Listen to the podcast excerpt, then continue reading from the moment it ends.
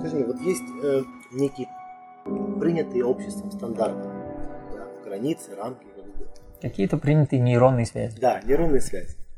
Э, к примеру, там то, что у мужчины должны быть отношения с женщиной, а женщины с мужчиной. О том, что на улице нужно ходить в одежде. Ага. Мы должны одеваться. Ну и, и, и так далее и тому подобное. Если мы говорим о том, что мы пытаемся границы, рамки расширить, то где эта грань между вседозволенностью Мгм. и, и я не знаю чем тогда. Да. А, а что значит вседозволенность? Кто Ну, кому что позволяет? Ну, я не знаю, вот в Сан-Франциско, например, можно ездить голым в общественном транспорте. К примеру. Главное, чтобы у тебя было полотенце, на которое ты мог сесть. Ну, вот, вот, вот тут, то есть, как бы, если мы говорим о расширении стандартов, то есть ограничений же нету, как бы ты можешь идти как, ну, куда, куда тебе твое сознание позволяет, да, двигаться в Ну, направлении. а, я не слышал про то, чтобы там можно было голым, потому что там, а, если гениталии видны, Да.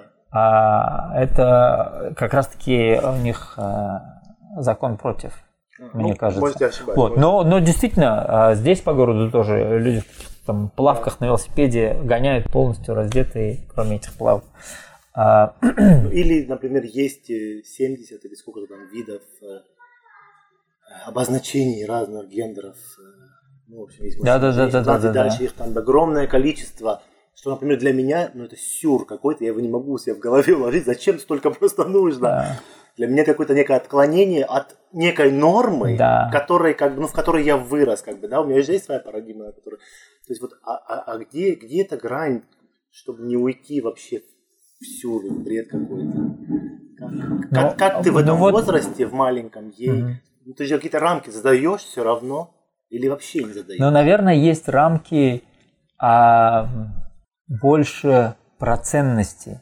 Вот мне окей, если кто-то, там, если у нас соседи живут э, два мужчины друг с другом, Так. да, мне это окей.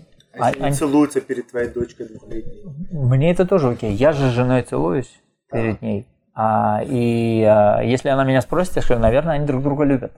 Окей. А, мне окей, если они к нам придут на барбекю, мы с ними будем общаться. Да. Мне окей, если они будут а, у одного из моих приятелей здесь в Амстердаме. Он говорит, самая лучшая няня – это наш со- сосед, который гей. Вот он настолько тепло, с трепетом а, и с уважением относится к детям, что а, им это лучше всех других нянь Мгм. зашло. И э, мне это все окей. Потому что я знаю, что несмотря на то, что эти два мужика там живут, целуются, Мгм. на меня это никак не влияет. Окей. А меня никто не заставляет тоже бежать, вдруг находить себе какого-то мужика, с которым мне надо жить. Моя норма не поменялась.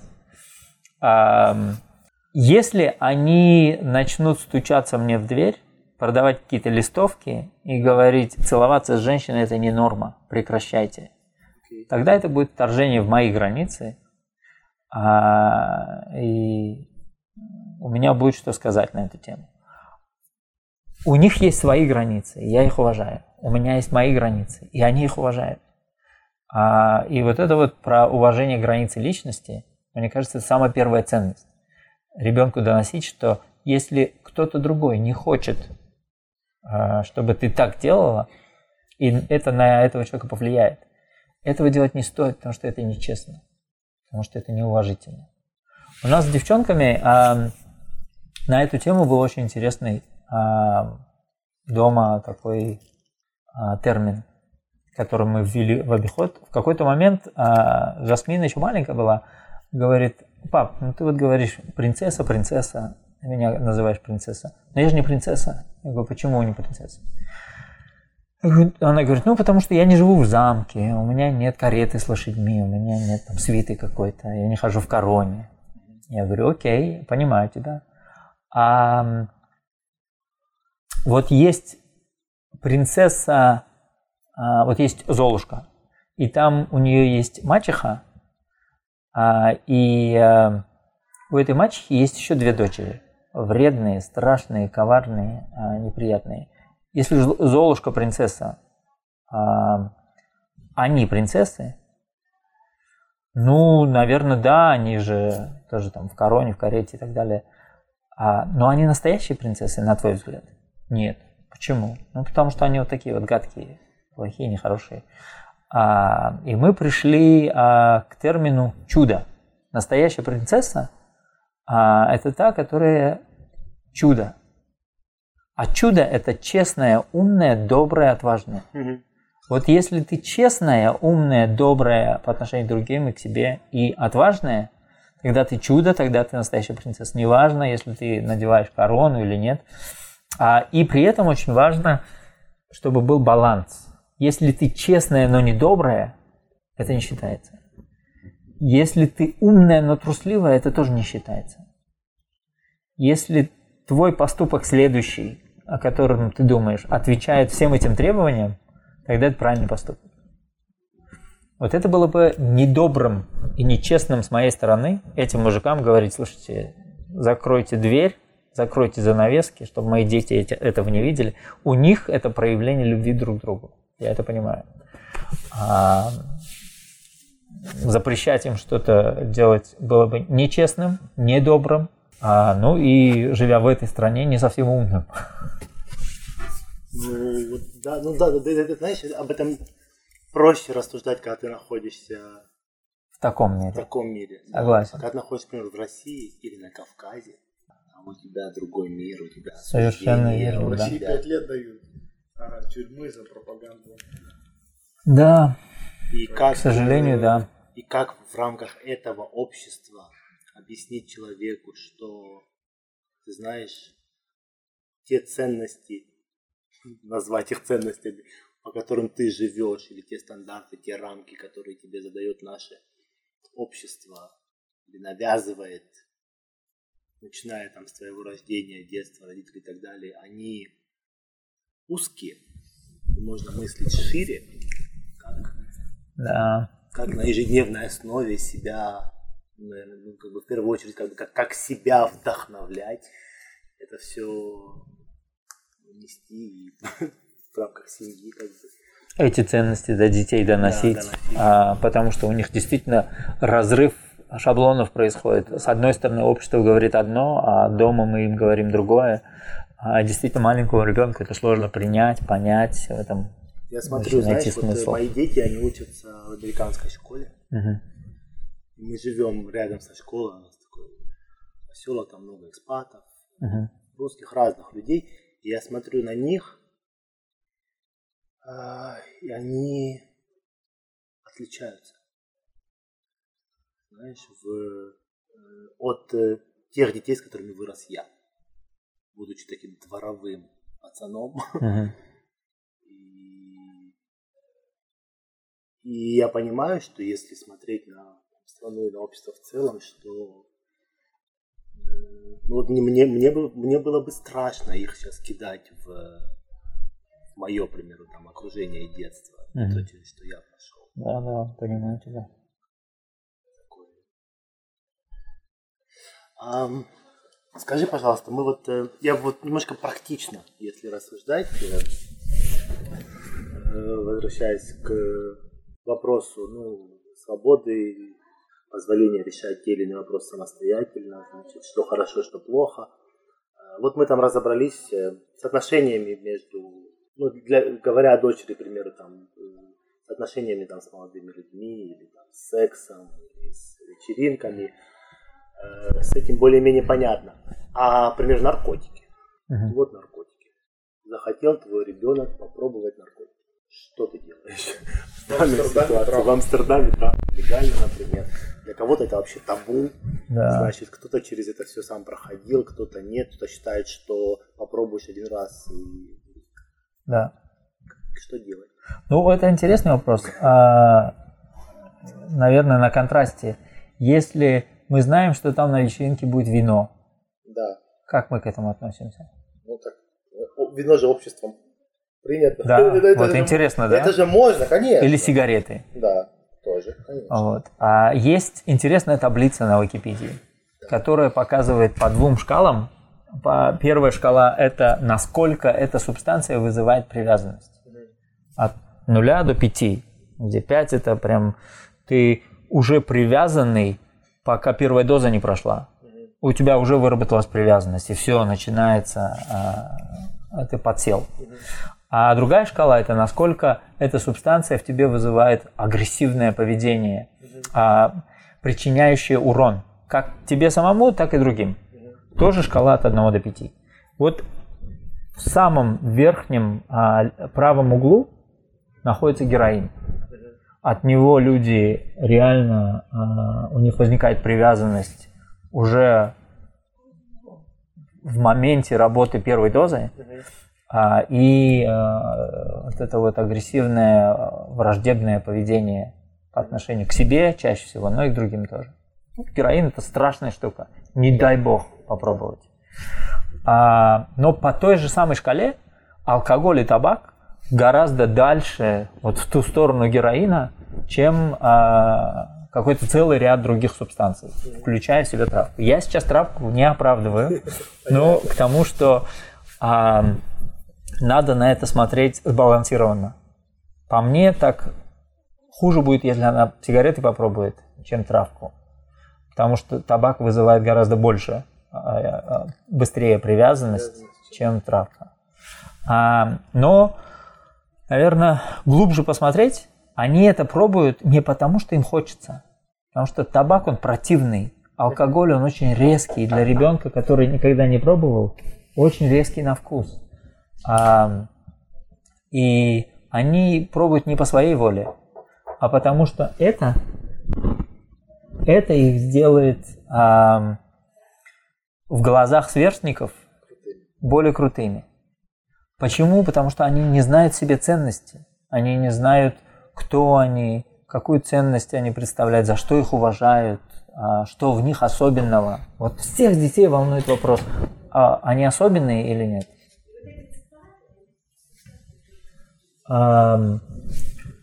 И донести, донести до ребенка и постоянно донести, доносить до ребенка вот эту уникальность, ценность, значимость гораздо лучше работает в смысле предотвращения а, и наркотиков, и табака, и алкоголя, чем а, какие-то напутствия перед вечеринкой. Ну, Если хочешь пробуй, но вот там да. это. Но тебе это не так, надо. Это так, это так. Да. Это не надо. Тебе это не надо. Не надо делать что... ради того, чтобы выглядеть круто. Да. Это не делает тебя круче. Хорошо, скажи мне, а важно тогда тебе как э, отцу быть э, крутым в глазах ее сверстников? А, опять же, лет 35-36 у меня точка зрения на это поменялась. А раньше я думал, если они меня будут бояться, значит, они к моей дочери лезть не будут. Да. А, но скорее получалось так, что а, если они меня боятся, они от меня что-то скрывают. А, мне не важно мнение ее сверстников. Потому что если я думаю о мнении ее сверстников, значит я оправдываю ее собственные страхи, что она должна задумываться о мнении своих сверстников. Потому что она же видит, как я себя веду при них и без них. Да. Если я каким-то образом пытаюсь выглядеть круче перед ее сверстниками, а, а, значит мнение сверстников важно, раз мой собственный папа себя вот так вот по-другому ведет, значит и мне надо как-то выглядеть круто перед ними. Это подсознательно у нее происходит? Они всегда оценивают. Мы все вот эти вот э, а, сигналы извне постоянно прорабатываем. Наш мозг это, постоя... это аппарат, который постоянно прорабатывает сигналы и ищет паттерны, повторяющиеся какие-то элементы. И если она видит, что дома шаблон поведения вот такой, а в присутствии, в какой другой ситуации шаблон меняется, подсознательно человек всегда ищет, а почему? и что это за ситуация. А если, и если она подсознательно чувствует, что при ее сверстниках я начинаю вести себя вот таким вот неуверенным в себе образом, а желание выглядеть крутым – это всегда неуверенность в себе, она точно так же перед ними будет чувствовать себя неуверенной. Мне гораздо важнее научиться оставаться собой. Нами страхи и так владеют и управляют так часто, что сложнее научиться оставаться собой, выработать какое-то свое понимание себя. Вот каким я хочу быть. И доносить до нее, что это вообще великая сила. оставаться самим собой, вне зависимости от окружения, ситуации и так далее. И это великая сила, это только самые сильные люди себе могут позволить проявлять доброту, мягкость. Мы просто уже сколько разговариваем про взаимоотношения между а, тобой, а, женой, дочкой. А, давай чуть-чуть затронем тему самого себя. Ага. Потому что а, у нас у всех есть страхи. Да. И мужчина ничем не отличается от, от женщины.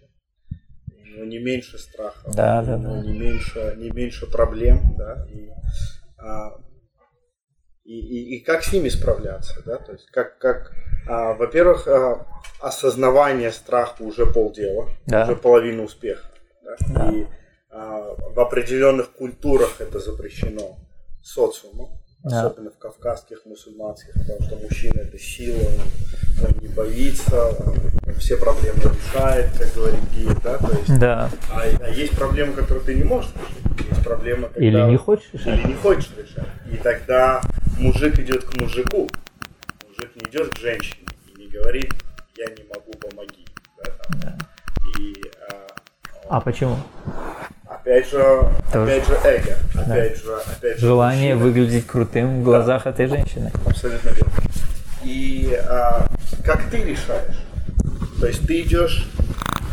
Вопрос, наверное, такой двусложный. Да? Там, первое, а, куда ты деваешь свои страхи, свои а, волнения а, там, по отношению к дочке, которая пошла на вечеринку, и ты знаешь, что там произойдет, и ты ее отпустил, но твой страх никуда не делся от этого, он присутствует. Да? М. Что с ним ты делаешь?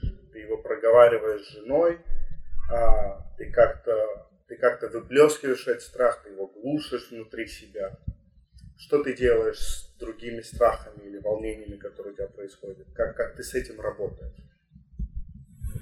Ам, ну, в первую очередь, наверное, с детства нас учили эти эмоции подавлять. Если ты чем-то расстроен, ты маленький ребенок, тебе там 2-3 года, а, 4, 5, 6, а, если что-то тебя прям сильно расстроило или сделало больно, и ты а, начинаешь плакать, тебе все общество вокруг говорило, слушай, не распускай сопли, будь мужчиной, ты же мужик, перестань а, Мужик не плачет. да, слюни распускать и так далее. Я так рос. Да, я так рос. и я так рос. Да, Мы все так росли. конечно. Вот. И а, а что это делает? Это в нас учит, а, развивает привычку подавлять эти эмоции. Вот мне некомфортно, я это подавляю. Мне страшно, я это подавляю. А, но когда мы подавляем какие-то эмоции, они не ушли. Мы с ними не разобрались. Это вот как та самая проблема, которая возникла, и мы хотим ее решить. А здесь мы вместо того, чтобы ее решить, мы ее запихали куда-то, подавили, и вот вроде бы ее нет. И мы теряем чувствительность к своему внутреннему состоянию. А у меня есть такая теория, что наш мозг это, ну это я как бы не сам придумал, а нахватался у умных людей, как-то у себя соединил в одно свое понимание мира. А что наш мозг это машина по определению шаблонов, паттернов. Она постоянно во всем видит какие-то паттерны, а, микропаттерны. Два-три элемента нашей какой-то окружающей среды, среды в момент а, мозг схватывает и как-то пытается определить, есть какая-то связь или нет. При этом это происходит в автономном режиме, мы этого не осознаем. А, это постоянно работа где-то, вот как компьютер шумит где-то в углу. Вот у наш мозг а, постоянно эти микропаттерны улавливает. Мы выглядываем в окно, нам достаточно увидеть капли на стекле, а, капли на лужах а, на улице, и эти два факта связать а, и решить. На улице дождь. Вот у этого шаблона есть название дождь. И нам просто мы выглядываем, и вот буквально в момент, в полсекунды происходит это определение, у нас всплывает название дождь, а, и мы принимаем какие-то решения соответственно.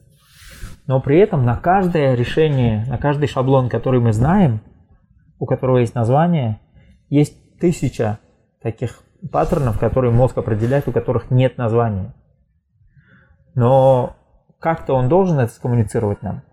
И эти а, сигналы от мозга нам поступают в виде эмоций, дискомфорта. Возникает, вот иногда бывает, сосет под ложечкой, или вот тревожно мне что-то. А почему понять не могу? Мозг обнаружил в нашей окружающей среде какой-то паттерн. И как-то его нам сигнализирует. Названия ему нет, и поэтому он говорит, так, тревога, тревога. Не понимая почему, но явно тревога. Люди называют это интуицией. Вот, именно, это и есть интуиция. Потому что если прислушаться в этот момент, а что меня тревожит? Это, это или это? Как это называется? Вот я боюсь чего-то или где-то что-то какую-то вину почувствовал. А, назвать, разобраться, найти источник, мы можем этой, этому паттерну дать название и, может быть, что-то придумать новое. Люди, которые придумывают какие-то новые технологии, это те люди, которые услышали эту интуицию, отследили, с чем она связана, придумали этому свое какое-то название и воплотили в какой-то кусок технологии или в какой-то алгоритм или какой-то новый подход, там, я не знаю, к орошению почвы и так далее и тому подобное. Люди, которые умеют прислушиваться к интуиции, они значительно более творческие, и творческие не в смысле они музыку или искусство понимают. Марк Цукерберг, он и, тоже творческий человек, он технологии придумал. Люди в Гугле, они творческие люди, они алгоритмы придумали. А это тоже творчество, создание чего-то нового. Прислушиваться к интуиции. А что это значит? Учиться... Вот в нас подавляли эту интуицию много лет. А, я из дома уехал, наверное, лет 17, но в этом обществе э, находился еще лет 5. То есть в совокупности меня окружало общество, которое вот таким вот образом, по такому шаблону подавляло во мне эмоции лет 25, наверное. И все это время мое, а, мои сенсоры прислушивания к себе, они притуплялись и притуплялись и притуплялись и притуплялись. Если взять шкалу там, от 0 до, до 100, если мне интуиция что-то говорит в диапазоне там, от 0 до 30, 40, а, и я этого не отслеживаю, тревога растет, растет, растет, растет, она потом достигает какого-то уровня, где я уже не могу себя контролировать. У меня эта эмоция взрывается. И я начинаю жестить. Ушла там за 50, за 60. Я уже, если здесь я не мог контролировать, потому что я ее не ощущал, там я уже не могу контролировать, потому что она слишком большая, и она взорвалась у меня уже. Я уже просто себя не контролирую. Отсюда и агрессия. Отсюда и агрессия, да. Потому что а, эмоция – это механизм выживания. Страх а, заставлял нас а, спасать себя, научил нас выживать. Человек, который шел по степи, слышал шорох в кустах и реагировал на него радостью и любопытством, его съели. И все его дети не родились все люди, которые реагировали радостью и любопытством, их съели. А, и они умерли. И а, выжили только невротики, а мы потомки этих невротиков, которые научились реагировать страхом. А, но мы выжили. Это тоже это механизм выживания. Но теперь в данном обществе физической угрозы нам уже практически нет. И все эти тревоги, они связаны с тем, что наше мнение не совпало с чьим-то мнением, или наше представление о мире не совпало с реальным миром. И здесь есть интересная возможность что-то новое для себя познать. Вот. А возвращаясь к, тому, к твоему вопросу, наверное, очень важно учиться прислушиваться к себе и называть эту эмоцию. А, есть такой занятный факт, что когда ты просто даешь название этой эмоции, вот это страх. Интенсивность эмоций падает чуть ли не половину. Если был какой-то ужас, то он уже из ужаса опускается до уровня страха. Если был страх, то он опускается до уровня волнения или переживания. То есть у каждой эмоции есть свои уровни интенсивности. А, и, а у нас просто словаря нет. Нас научили буквам, цифрам читать, писать, но эмоции называть не научили, у нас нет таких слов. А, поэтому для своих клиентов я первую очередь, а, когда мы начинаем работать над тем, чтобы этот экзекутив понимал, как он принимает решения, мы сначала начинаем с того, чтобы он понимал, как он себя чувствует, что его тревожит. С таблицы чувств. С таблицы чувств. Я им сделал такую табличку, где пять базовых эмоций. Страх, а, стыд или вина, гнев, печаль и радость.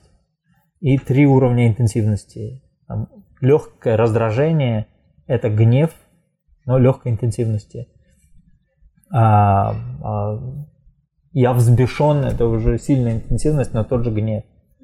Вот. Я чуть переживаю, волнуюсь, а сомневаюсь – это страх легкой интенсивности. И когда человек учится называть эти эмоции, у него интенсивность падает. Он уже может спокойно рассуждать на эту тему. Когда он дальше может копать. А когда он докопается до сути, он может людям а, озвучить его. И я стараюсь озвучивать какие-то эмоции близкому другу. А у меня есть очень близкий друг Женя, он живет в Сан-Франциско, мы с ним редко встречаемся, но созваниваемся достаточно часто. Я могу ему какие-то вещи озвучить, которые, может быть, мне сложно преодолеть свои детские шаблоны и озвучить жене. А я ему озвучиваю, мне становится легче, я могу пойти жене озвучить. А сегодня утром я, или вчера вечером, а, вот мы записывали, я Наташе говорю, ты знаешь, вот этот вот синдром самозванца, когда такие разговоры проходят, меня записывают, у меня резко возникает синдром самозванца, я думаю, кто я такой вообще такие вещи говорить? И это реально пугает и э, какому-то и чувству вины приводит, и чувству страха приводит, а, и э, серьезно может э, замутить голову. Вот. Но при этом а, мы друг другу говорим, ну, наверное, если бы людям было неинтересно, а, то мы бы быстро закончили, сказали спасибо и разошлись. А, у меня нет задачи понравиться этим людям, у меня есть задача сблизиться с этими людьми, понять их, а, послушать их, а, а, исходя из вопросов, которые тебе задают, тоже много можно узнать о том, что людей тревожит, о чем они думают. Мне было интересно общаться с вами. А, и а, поэтому, когда ты проговариваешь это себе, ты можешь себе какую-то новую формулу рассказать, то, но у людей есть право выбора.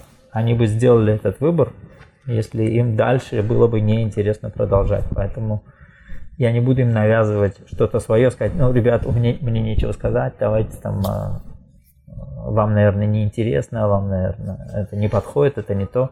У вас есть право выбора, у меня есть право выбора, нам интересно вместе. И это самое важное. Знаешь, мне вот, ну, в отношениях хорошо, когда у тебя есть, к примеру, там партнер или там жена, которая может тебе сказать, как ты в самом начале говорил, она может тебя остановить и сказать, ты знаешь, я хочу, чтобы ты меня только что послушал кому ты можешь озвучить эти эмоции. Или она тебе скажет, ну вот зачем ты сейчас так порубил, подожди, да, да, давай да. мы обсудим.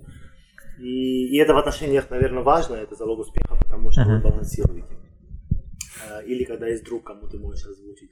А вот когда ты приходишь, например, домой вечером, как мужик, уставший, как собака, а у тебя, значит, дома дурдом, там у тебя детей, да, да, да, да, да, да, да, да. Еще не хочется, ты уже хочешь, чтобы тебя оставили просто в покое. И в тебе ну, как бы и, и, и любое действие может, там, может стать триггером там, той или иной эмоции, там, ты можешь да. вспылить. Как вот себе найти силы в этот момент? Э, да, это очень хороший вопрос. Это прямо один из ключевых, мне кажется. А, знаешь, есть такая притча, привели Конфуцию, что ли, ребенка в три месяца, трехмесячного, сказали, скажи нам, когда нам начать его воспитывать? Он говорит, а сколько ребенку лет? Три месяца. Вы опоздали на три месяца. А, мне кажется, все начинается с утра. Вот вечером то, что мы приходим истощенные домой, это значит, что в течение дня мы испытывали сильные негативные эмоции, которые мы не отследили, и они у нас в голове вертелись, вертелись, вертелись, вертелись, тем самым истощая нашу а, эмоциональную сопротивляемость, наш а, эмоци... уровень эмоциональной энергии. А это как раз та энергия, которую мы используем, чтобы принимать решения. А человек, который в 12 ночи перед холодильником стоит и жрет всякую хрень, это не, не глупый человек, не слабый человек, а это человек, который истощил запасы энергии, которая при, помогает ему принимать решения. И сейчас он просто не способен принять правильное решение. Решение, которое он сам для себя считает правильным просто не осталось этой энергии.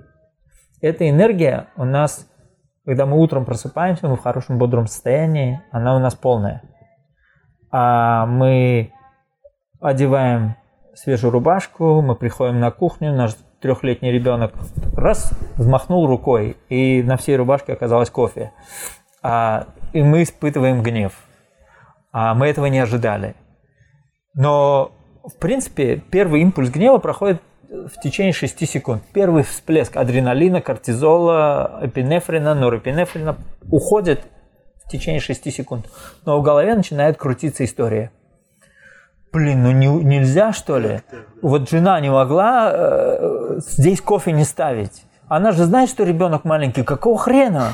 Она что, меня не уважает? А, а, она что, обо мне не думает? И, И вот эта история, этот гнев у нас выдерж, удерживает в активном состоянии. И продолжает выделяться адреналин, кортизол, эпинефрин, норепинефрин. Потом мы выходим, и а, перед нашей машиной припарковался какой-то доставщик а, пиццы или там еще чего-то.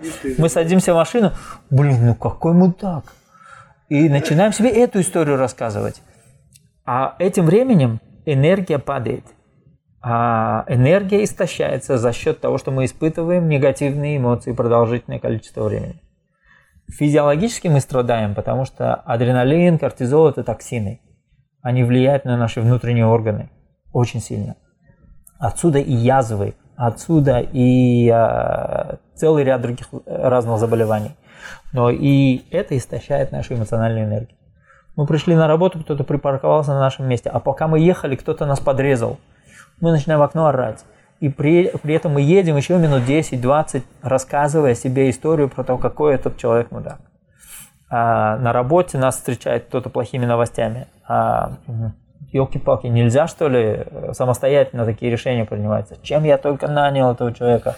Какой он дурак, какой он некомпетентный и так далее. Эта история удерживает нас в каком-то состоянии а мы еще, может быть, какое-то дело откладывали, а надо уже идти к начальнику на ковер, а у нас и страх, и вина, и мы начинаем себе крутить какую-то историю, и эта эмоция у нас удерживается. Поэтому мы, когда приходим домой, у нас полное истощение, мы уже не в состоянии вообще с близкими, с родными людьми качественно время проводить.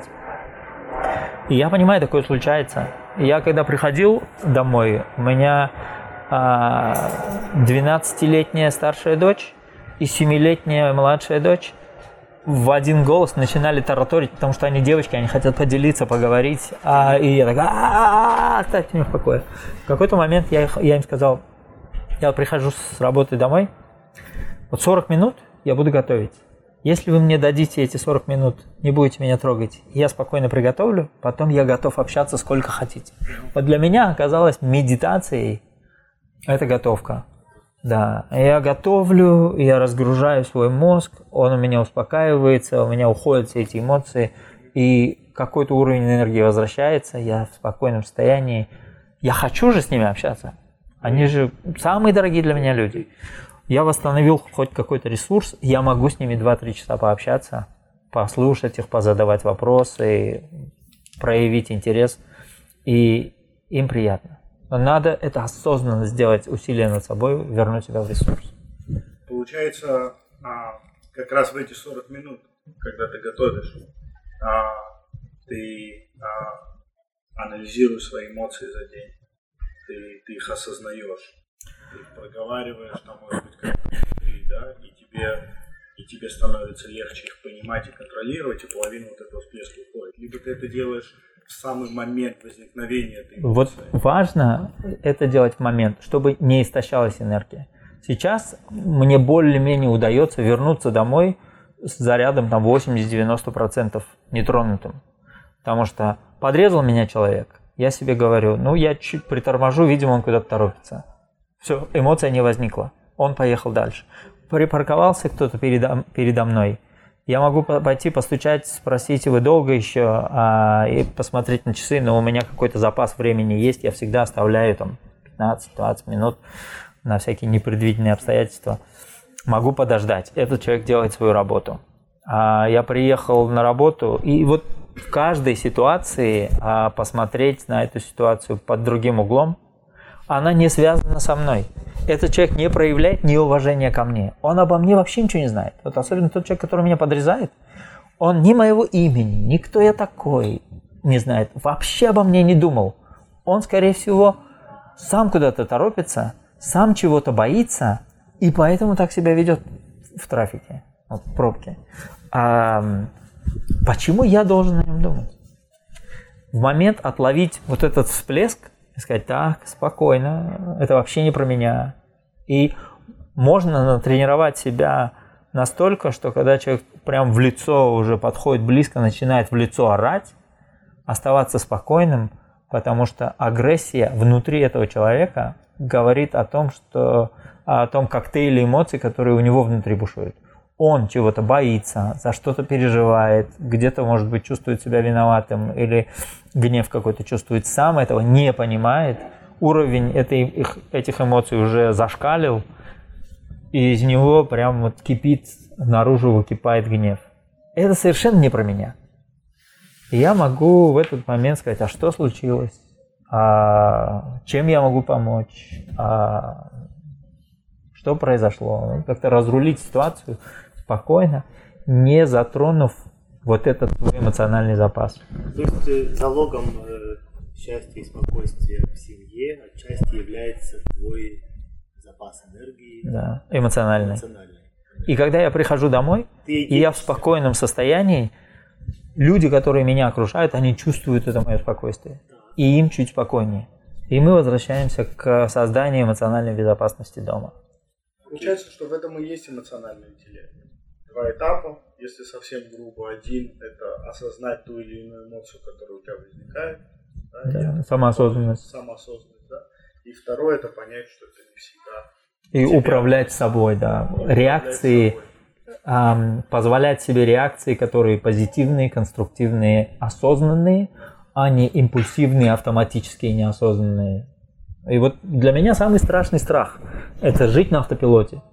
Вот там есть э, совет директоров какой-то из моих родителей, и всех этих дядей, тети, учителей и так далее, которые постоянно, которые есть этот автопилот, которые хотят вместо меня какие-то решения принимать. В голове всегда это есть. Да, да, да. Они, они же нас, а, в нас вызывают этот страх.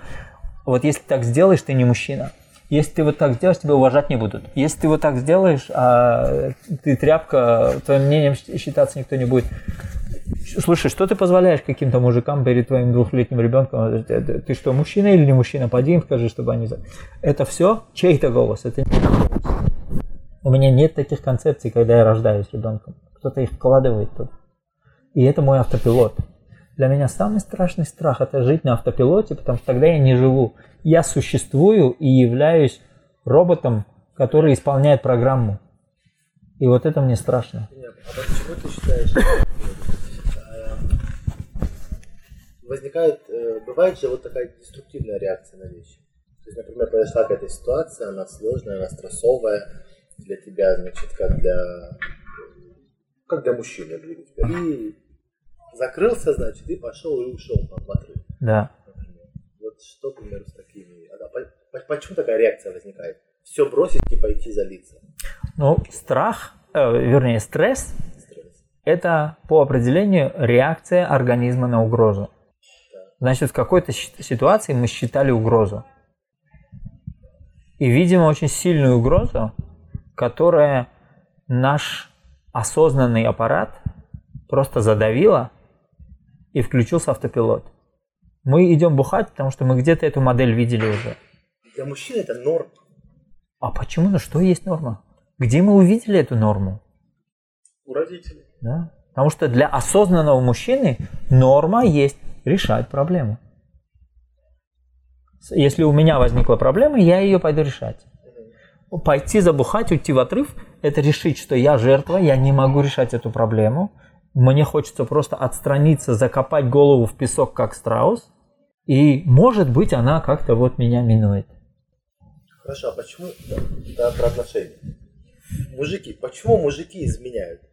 Есть на Кавказе вообще, на да, Кавказе да. это вообще э, это норма что мужчина, Опять слово норма. Что мужчина гуляет, как бы это, ну, как бы. Вот нормально. это тоже установка. И, и если ты поговоришь... Так делал дедушка, так делал ну, отец, так да делал. И дядя, если братья, ты поговоришь все так с любым мужиком, э, что интересно, он тебе скажет, что Да ну как бы понятие измены в его в голове, ее как таковой не существует, потому что я не сделал ничего такого.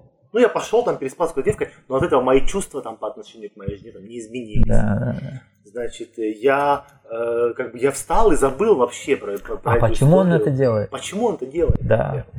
да. А, чаще всего, потому что чего-то дома не хватает. Да.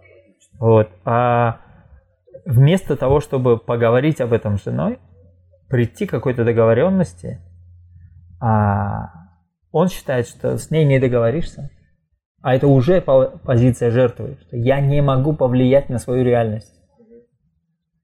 А, пойду я вот э, здесь проще путь найду. А, вот есть этот треугольник Карпмана, жертва, палач, спаситель. Ам, И что самое интересное, ну, жертва – это человек, который думает, что я не в состоянии поменять какую-то ситуацию, на что-то повлиять. А, Ну, просто я не могу. Вот вы не понимаете. Может, у вас жена какая-то прямо осознанная, вы с ней можете договориться, с моей не договориться. С моей просто невозможно. Моя упертая, дурная, тупая, чего, что угодно. А, я жертва в, этой в этой ситуации. Я не могу изменить эту ситуацию. Спаситель – это человек, который ищет жертву и дает непрошенные советы. Иди сделай то, иди сделай это. А, да, ну его к черту. Мы, кстати, вот по этому треугольнику внутри себя тоже ходим. Сначала возникает мысль, а, вот этого у меня никогда не будет с женой, а, с ней не договориться, она такая, она сякая. Потом приходит спаситель внутри, голос спасителя и говорит, да, ну ее к черту, А, иди сделай вот так, иди, сделай сяк. А, и часто это голос вот этого вот общества, автопилота, который говорит, да пойди найди себе девку и сделай себе, а, устрой себе отдых. А почему? Потому что жертва почувствовала себя не в состоянии решить проблему. Вот все мужики, которые изменяют, это жертвы, которые считают, что они не в состоянии договориться на что-то повлиять. Но это же тоже получается рамки, которые навязаны обществом. Конечно. Что это нельзя делать. Ты обязан спать с одной женщиной. Мне Без кажется, разницы, что да. здесь а, грань в договоренностях. Договоренность. Вот мы два взрослых человека, я и жена, вот как мы договоримся, так и будет. Если мы договоримся, что у нас будет кто-то третий, у нас будет кто-то третий. Получается, если жена не против, тогда муж... и Если это мы договоримся, и и если ей это будет комфортно, и мне это комфортно, и мы оба чувствуем себя эмоционально безопасно и комфортно, нас может быть трое, нас может быть четверо, нас может быть пятеро. А это просто наш выбор с Наташей быть верными друг другу, быть вдвоем. Но при этом есть а, группа людей, которым безопасно, комфортно, приятно, они реально все друг друга любят и живут одной большой семьей. И, и счастливы в этом. Потому что они договорились, их понимание верности – это верность вот этой группе. Почему бы и нет? Получается, это всегда работа. Это всегда работа. Получается. Отношения – это всегда утра- работа. И, и, даже, и даже осознавание своих эмоций, умение их контролировать, умение их управлять. Я считаю, это как это мышца. тоже работа. Это, как мышца, мышца, которую ты которую вот ты натренируешь, она превращается, она превращается в автопилот, она замещает тот самый автопилот, и со временем эта работа становится легкой.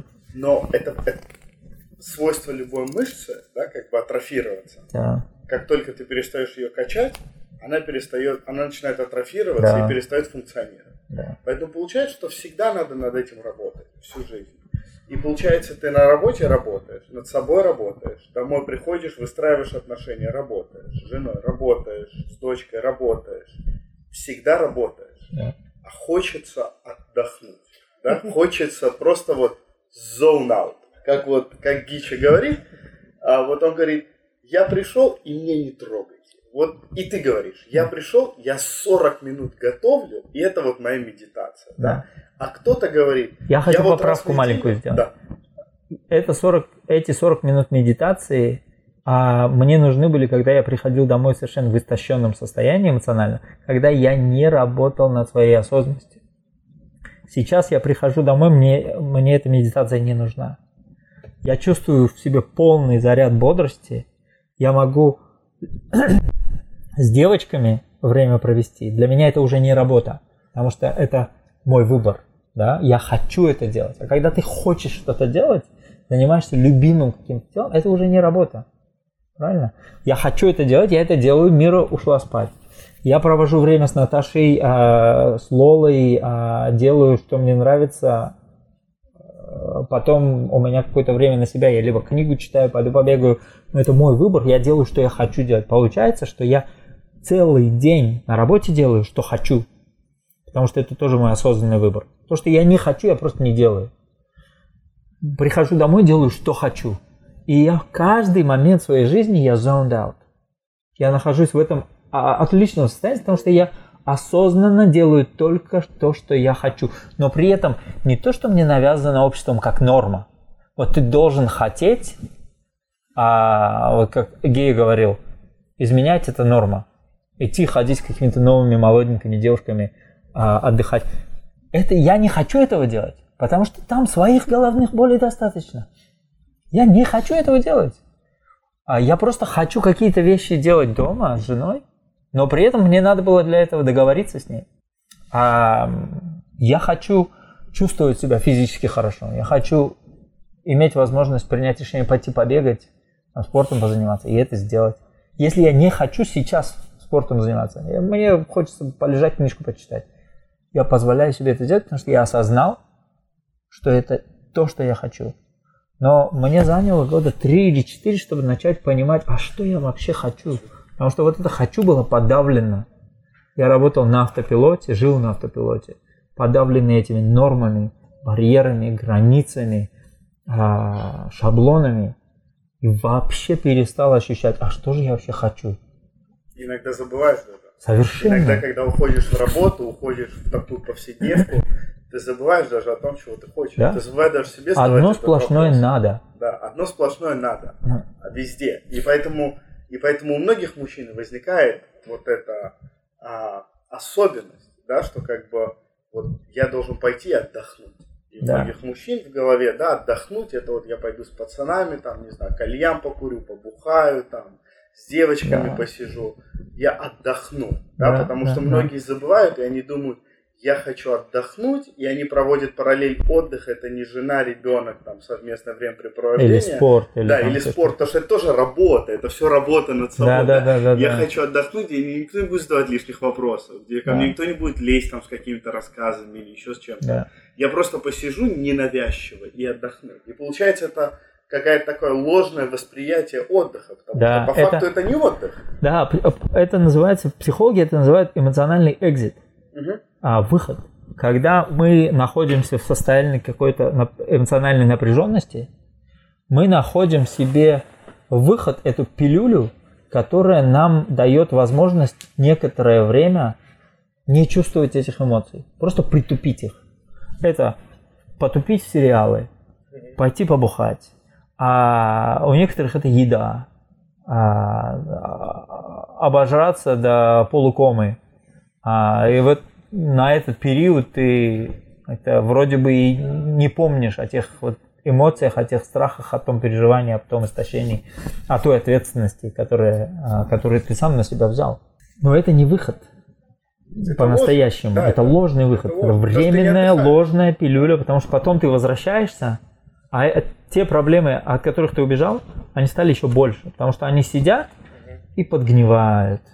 И уже запашок от них пошел. И теперь тебе втрое труднее. Когда ты хочешь пойти, мы у нас обсуждали, э, выходя из машины, когда ты хочешь пойти с пацанами в стриптиз, а жена тебя начинает пилить, значит, мозги, это нормально. Потому что она чувствует, что ты хочешь выйти из вот этого момента, когда как раз стоило бы проявить ответственность, а, принять на И поэтому себя. она пилит. Ну, она пилит, потому что она не чувствует безопасности, она чувствует страх, что ты ее предаешь, что она теряет связь с тобой, контакт с тобой. У вас связь разрывается. Вот вы вроде бы а, любили друг друга, когда вы решили жениться. Ну, большая часть, надеемся, да? А, и для женщины это любовь, это вот тот самый контакт. На самом деле любовь это не какое-то прям чувство, которое нас уносит куда-то. Любовь это выбор. Каждый день мы делаем выбор. Я хочу быть с этим человеком, потому что вот у нас вот такие ценности общие. Я ей доверяю, она мне доверяет, а, или я ему доверяю. А, и мы, а, я ценю вот это отношение. Я ценю эти отношения, я ценю это доверие, я ценю это состояние, когда мы можем быть близкими. Это для меня близкий, дорогой человек. Когда мне сложно, это для меня наиболее близкий человек, я могу с ним или с ней поделиться. А мы, мы сможем обсудить, мы любые проблемы можем решить. Мы пара, мы партнеры, мы команда, мы а, любящие друг друга люди. В какой-то момент вот эта ответственность становится чересчур, люди уходят, видимо, в состояние жертвы а, и начинают избегать этой ответственности. И тогда эта любовь начинает загнивать. То есть пойти побухать Женщина, женщина чувствует это первым. Пойти побухать с Это друзьями? не нужно. Нет, почему? Я люблю собираться с друзьями, Так. но только когда я в хорошем состоянии и я хочу это сделать. Не деструктивно. Нет деструктивно. Когда это реально а, позитивная вещь. И мне приятно, и моим друзьям приятно, и мы качественно провели время. Ну, Ты не истощен, ну, Конечно, конечно. Я туда иду с полным зарядом, радостный. а, и чаще всего это не, по- получается не побухать. Мы чаще всего общаемся, сидим, или там ездим на великах где-то, или чем-то активным занимаемся. И при этом мы получаем какой-то вот такой жизненный опыт, эмоциональный опыт. Что-то веселое делаем вместе. Для меня это не таблетка, не пилюля, не выход какой-то. Это честно. Я туда пришел честно. Они для меня не таблетка, они для меня важные для меня люди. А, а когда я вот ищу какую-то таблетку, а, то чаще всего я пытаюсь избежать ответственности, потому что я решил, что я не в состоянии сейчас этим заниматься. Я жертва. Есть еще один вопрос. В рамках всего нашего разговора мне интересно, мы или ты как человек, мы живем для себя вообще? Жить надо для себя или жить надо для других? Если мы говорим о том, что мы нашим детям или партнерам говорим им, что вот здесь ты можешь действовать сам, здесь ты можешь решение принимать самостоятельно, то есть как бы мы, получается, сами для себя живем. Например, ты когда говоришь своему ребенку о том, что здесь ты можешь принять решение сам, сам несешь ответственность за свои поступки, это формирует там тебя в дальнейшем и так далее. И даже если это будет э, больно, и ты можешь не поступить в институт или не поступить в институт, то есть ты даешь ребенку это право, к примеру, э, ты понимаешь, что он хозяин своей жизни, да, и он ее должен прожить, наверное, как-то по-своему. Э, Вот это правильное мышление, понимать, что мы живем для себя, и каждый живет по-своему. Наверное, а, для себя это не, для меня это не- немного неправильная формулировка. Наверное, в первую очередь важно жить а, в состоянии, будучи честным самим собой. Вот делать то, что реально является твоим выбором, а не выбором каких-то страхов, а, каких-то неосознанных эмоций твоих. Вот это важно. А если ты хочешь уехать на Бали и серфить всю жизнь, это тоже твой выбор. Но при этом большая часть людей, а, мы все-таки заточены на под социум. Мы а, коллаборативные, взаимодействующие социальные существа. И поэтому, когда мы выбираем какой-то вид деятельности, а, чаще всего это является какая-то проблема, существующая в мире, которую мы хотим решить и так сделать мир лучше. А кто-то как-то рассказал, что вот в 80-е, в 90-е а, детей начали учить тому, что а, они должны заниматься тем, к чему у них есть, есть страсть, а, find your passion, а, и вот только этим заниматься. И, но при этом не объяснили никому, как это искать, а, и подсунули альтернативное понимание, такое как а, а, легкое понимание, что passion – это то, чем ты любишь заниматься. А настоящий passion, настоящий процесс творения, а, творчества, он такой экспериментальный и очень сложный. У нас очень долго не получается. Мы что-то пробуем, у нас не получается, мы от этого учимся чему-то, еще пробуем, опять не получается. А в раннем возрасте дети, когда первый раз не получается, они, им это неприятно. Нам, взрослым, это неприятно, а детям тем более. И подростки просто бросали заниматься чем-то интересным, потому что первый раз не получилось, там второй раз не получилось, все, я это не люблю делать, я это бросил делать. И вот кто-то, а, у кого-то я вычитал формулу passion, это а, всегда на перекрестке того, что у тебя получается делать, чем, что, чем тебе нравится заниматься и что приносит пользу людям. И вопрос в том, что мы, когда начинаем чем-то радикально новым заниматься, у нас вначале это не получается делать, но, видимо, если ты хочешь этим заниматься, если ты видишь в этом пользу для людей – и принимаешь то, что некоторое время у тебя не будет получаться, а, но методом каких-то проб, ошибок и экспериментов ты научишься это делать, это окей. А, особенно, а, наверное, еще другую формулировку я слышал, это passion, это то, чем ты занимаешься даже когда это у тебя не получается. Даже это когда тебя фрустрирует, бесит, не получается, но ты тем не менее этим занимаешься, настойчиво туда дальше копаешь. А, видимо, потому что как-то это в тебе отзывается, ты хочешь этим заниматься, это вот возвращаясь к пониманию, хочешь. Но при этом качественную отдачу мы чувствуем, когда это действительно востребовано другими людьми. Не обязательно это должно быть востребовано другими людьми, но больше, большинство из нас, ну, мы так а, эволюционировали. Мы социальные животные, мы выживали в племенах. Мы эгоисты по своей натуре. А, а что значит эгоист? Ехать серфить на Бали – это эгоизм? Ну, почему? Если а, человеку от этого приятно, никому это не мешает, и он так видит некоторое время свое счастье. Ну, это ситуативно, правильно? Конечно. Если ты человек хочет и поехал один, Да. это... Скорее всего, та самая пилюля, Да. экзит какой-то. Но в то же самое время может быть, а, а может они так договорились, может они поняли, что у них ценности не совпадают, они договорились разойтись, и это честно. Но ты благо должен нести для общества. Мне кажется, это выбор каждого. Я хочу. А вот в какой-то момент я, наверное, поработав в компаниях, которые реально пытаются изменить мир, и когда до меня дошло, что а такое тоже возможно.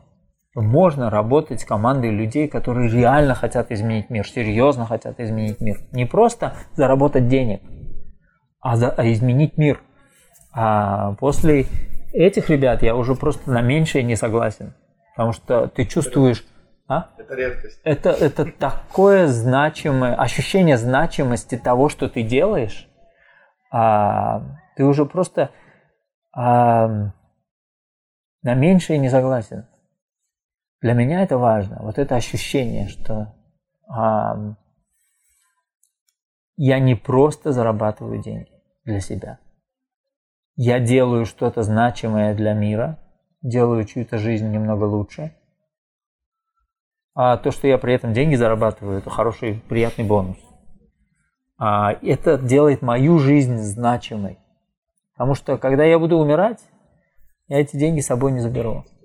А у меня будет только ощущение какой-то прожитой жизни. А, и для меня важно, чтобы эта жизнь была действительно значимой. Как а, у Горького, что ли, чтобы не было мучительно больно за бесцельно прожитые годы. Вот до меня дошло, что мужик хотел сказать. Реально дошло. Но красиво жить, пока ты не умер, тоже хочется. А, ну, мне в этом смысле проще, у меня очень низкие запросы. А, я, в принципе, Почему? Другие ценности? готов ездить на велосипеде.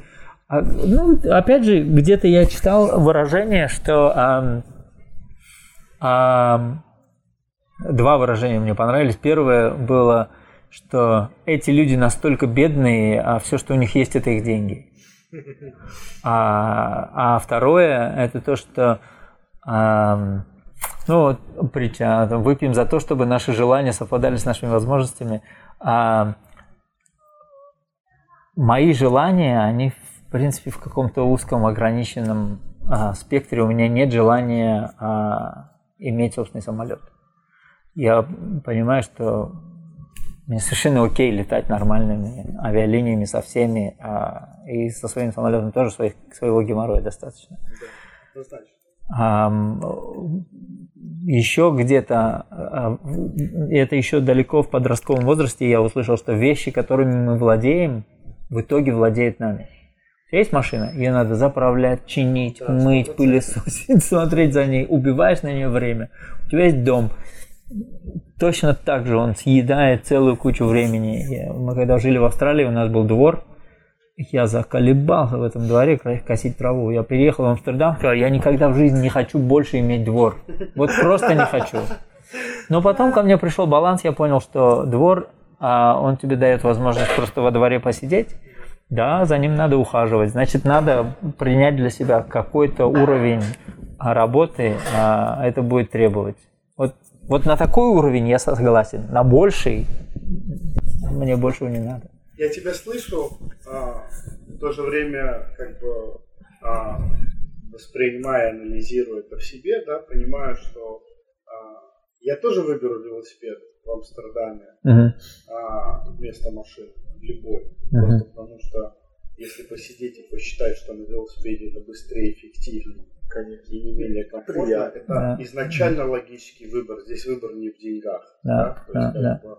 даже если даже если был Бентли с водителем, я все равно выбрал велосипед, то, что на работу за 10 минут доезжаешь, чем да. час стоишь в пробке на Бентли сзади. То есть это неэффективно. Да. И вопрос частного самолета и, и коммерческого рейса, он точно такой же, да? То есть как да. бы частный самолет стоит 3 миллиона долларов в обслуживании в среднем, и то есть ты должен столько налетать, если ты реально столько не тратишь на частные, на, на, на коммерческие рейсы, то, то, наверное, в этом смысле нет никакого финансового.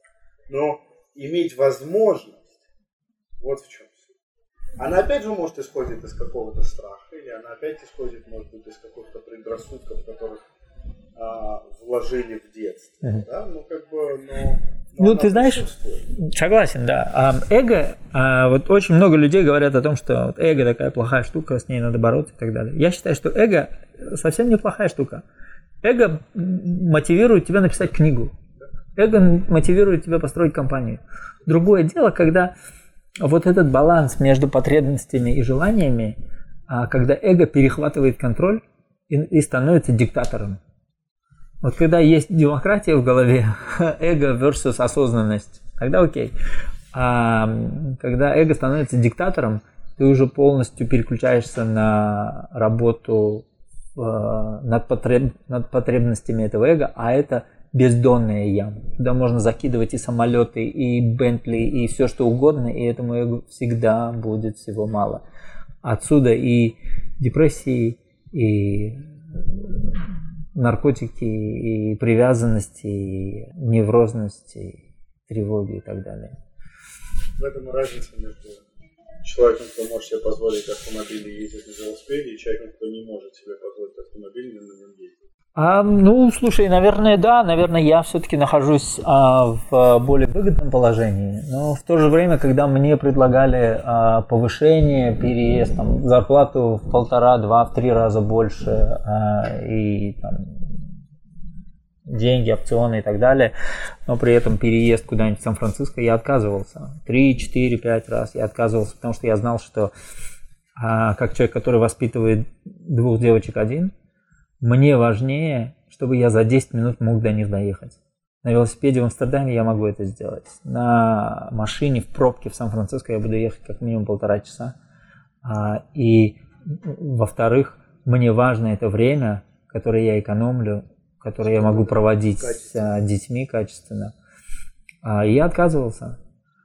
Вот это что самое интересное, это был выбор для меня. Я считал, что я делаю выбор осознанный, а, в пользу своих ценностей. И все-таки я вырос в Таджикистане. А, и э, как бы перспективы там э, не особенно велики. А, приехал в Англию, учился там тоже совершенно а, случайно, не потому что были какие-то деньги или были какие-то связи, а просто было стремление. Я считаю, что человек, который не может себе позволить машину, он не понимает, насколько велики его возможности. Он может заработать деньги на эту машину, но что-то его сдерживает, чего-то он боится. Эго ведь это не, про то, не только про желание чего-то, эго и про страх чего-то тоже, а про желание, чтобы тебя здесь воспринимали не как выскочку, не как а, не мужчину, а, вот эти вот все нормы, да, вот, вот эти рамки, в которые нас загнали, и мы внутри этих рамок хотим быть воспринятыми как нормальный мужик. Если я делаю что-то, что не вписывается в эти рамки, а я, как человек, уехавший из Таджикистана, мне многие говорили, ты что, бросил семью, бросил родителей, какой ты безответственный. Это тоже вне нормы.